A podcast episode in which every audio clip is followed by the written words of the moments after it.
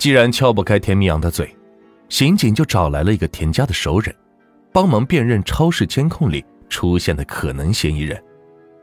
经过十多分钟的勘查，同村人就认出了一个人：田明阳去世二哥的岳父薛进公，南京是当地有名的企业家。根据监控和购买记录显示，他买了一把斧头、一把菜刀以及垃圾袋，恰好和作案工具吻合。但是，仅靠着这些线索，显然不能构成直接作案证据，更不能以此开传证传唤薛进公。案子再次陷入了僵局。不久后，经过法医多次还原后发现，死者和田明阳是越看越像，简直就是同一个人。这会不会是田明阳和薛进公联手谋杀了田家的某个亲戚呢？找到突破口，刑警开始对田家进行调查，发现田家一共有两个姐妹和三个兄弟，田明成排行老二，田明光排行老三，田明阳排行老小，兄弟间长相是极为相似。其中，老二田明成于五年前在车祸中丧生，车祸原因是油箱意外破裂引起的爆炸，老三田明光则在车祸发生后。神秘的消失了。对此，田家人的解释是：老三田明光在老二田明成去世后过于伤心，就独自离开了家，去深圳闯荡了，已经是五年没有回过家了。那么，死者会不会就是失踪的田明光呢？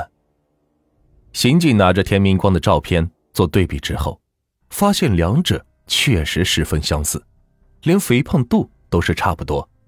这死者有可能就是田明光。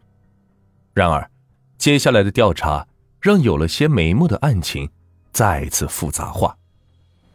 找到了突破口，刑警去火车站二嫂家的小区调监控，发现田明阳确实是和一个身材肥胖的男人一路，还一起进了二嫂的家里。对比照片后，刑警认为这个肥胖的男人应该就是田明光。小区的监控录像显示，二人进门后不久，只有田明阳一个人出来了，田明光没和他一起出来。几个小时后，有四个男人闯进了二嫂家，不久后扛着一个人形大小的麻袋离开了。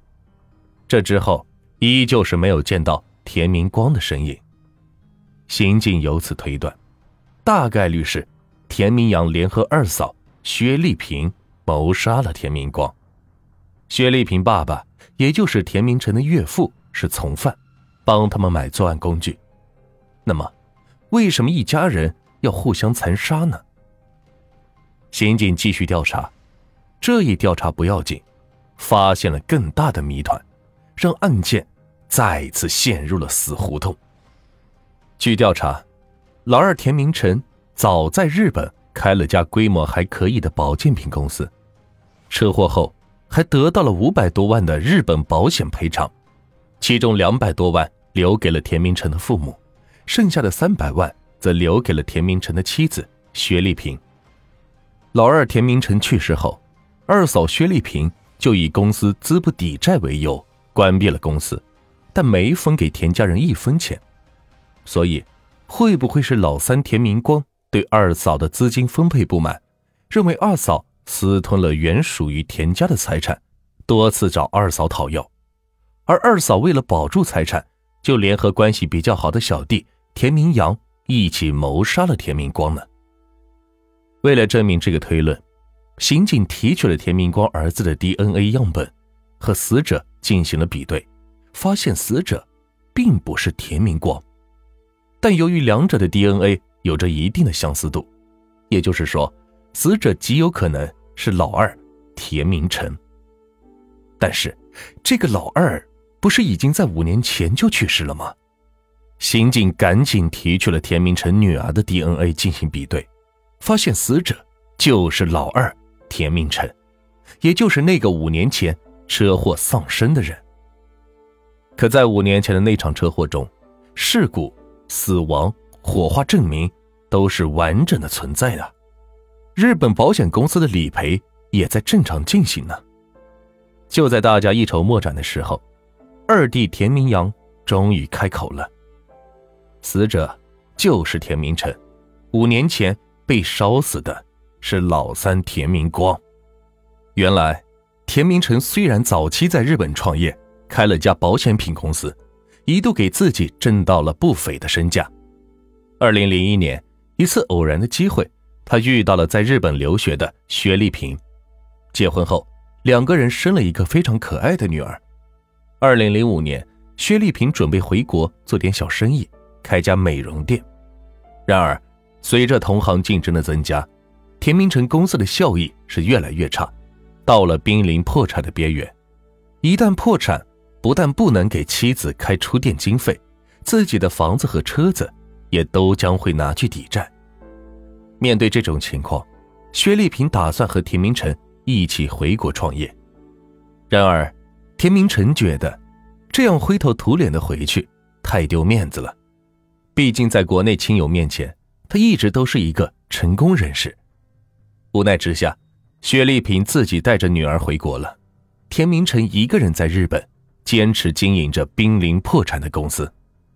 但到了二零零六年，他终于是坚持不下去了，只能是坐等破产。在日本，破产无异于是死刑，不但找不到工作，连名誉都要受到连累。于是。田明成动起了歪脑筋，他在日本买了一千万人民币左右的保险，随后以筹钱为借口回国，和薛丽萍联手，通过伪造车辆自燃车祸，故意害死三弟，然后把三弟身份伪造成自己，去骗取保险公司的保费。为了伪造死者是自己，他故意把驾驶证、手表、手机、钱包等私人物品都放在车上。车祸发生后，三弟田明光被烧焦，看不清面目。通过车上物件，当地检查人员初步判定死者为田明成。为了防止警察查出端倪，薛丽萍作为死者亲属，要求尽快火化，将出事的车辆销毁，证据全部消除。就这样，在他们俩的联合下，薛丽萍以死者妻子的身份，从保险公司。拿到了五百万赔偿，又把日本的公司变卖了两百万，这两百万给了田明成父母养老，而田明成也开始了为期三年之久的逃亡生涯。